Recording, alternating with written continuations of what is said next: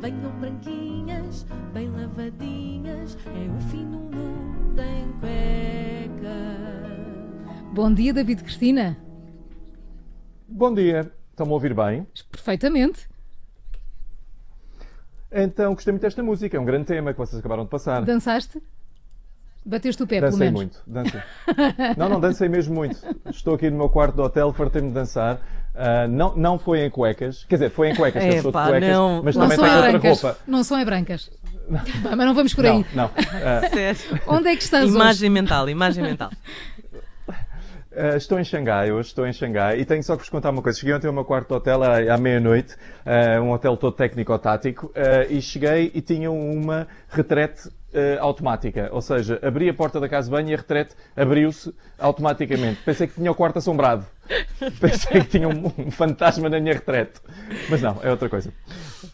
Era tecnologia só. ah, é tecnologia. Eu queria falar convosco hoje sobre algumas coisas. Em primeiro lugar, ahm, o filho do Júlio Iglesias português. Já ouviram falar do Sim. Javier Sanchez. Ah, ele espera receber 30 milhões de euros, agora que viu finalmente reconhecido, agora que se viu finalmente reconhecido como filho legítimo de Júlio Iglesias. Fica assim, finalmente, a resposta à pergunta: quanto é que me tinham de pagar para ser filho do Júlio Iglesias? já está, já tenho uma resposta.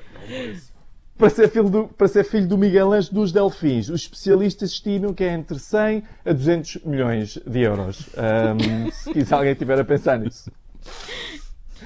Ahm, queria falar convosco sobre uma coisa um bocadinho mais séria, ah, que está aí nas notícias muito, que, é, que são os incêndios de maçã. Ah, o país está a arder, sempre, todos os anos, né? chega a esta altura, o país está sempre a arder. Eu, eu no outro dia isto aconteceu, fui comprar uma bandeira nacional e vi que tinha lá uma etiqueta a dizer inflamável.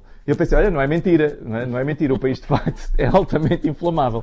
Mas pronto, os incêndios de maçã, o que se está a passar agora, que me está a ralear, é, é que está-se a jogar um jogo eh, de passar a culpa. Eh, toda a gente está a passar a culpa para toda a gente. É uma espécie do jogo da batata quente, só que em vez de ser uma batata, é o nosso país. E em vez de estar quente, Quer dizer, na verdade está quente, está muito quente, está a arder. Pronto, mas é isso, é, é um jogo da batata quente. E eu vou fazer um exercício com vocês e para isso, é para os nossos ouvintes aí em casa, tentar perceber quem é que realmente tem culpa, quem é que realmente tentar apurar a responsabilidade sobre a combustibilidade elevada da nossa nação. Então, vamos começar pela primeira pessoa que não tira culpas para ninguém, Rui Rio. Rui Rio diz que é mau gosto apontar culpas enquanto os incêndios estão a decorrer, ok? Presumivelmente, o momento indicado para apontar culpas é quando o país estiver ardido todo. Aí é o momento certo. Depois temos o governo, neste caso António Costa, eh, que faz melhor que o Rui Rio, porque diz que também não faz comentários enquanto os incêndios estão a decorrer, mas remata, pá, não faço comentários especialmente àqueles tipos responsáveis pela proteção civil em cada conselho.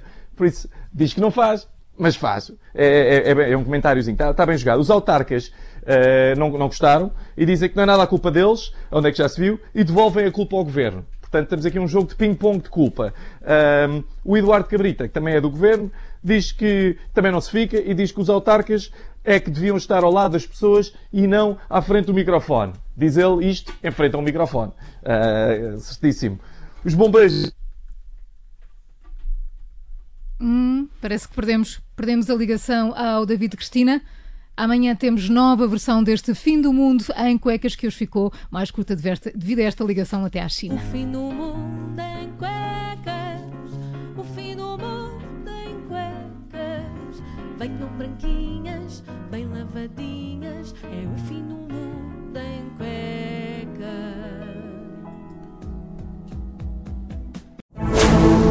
Rádio Observador.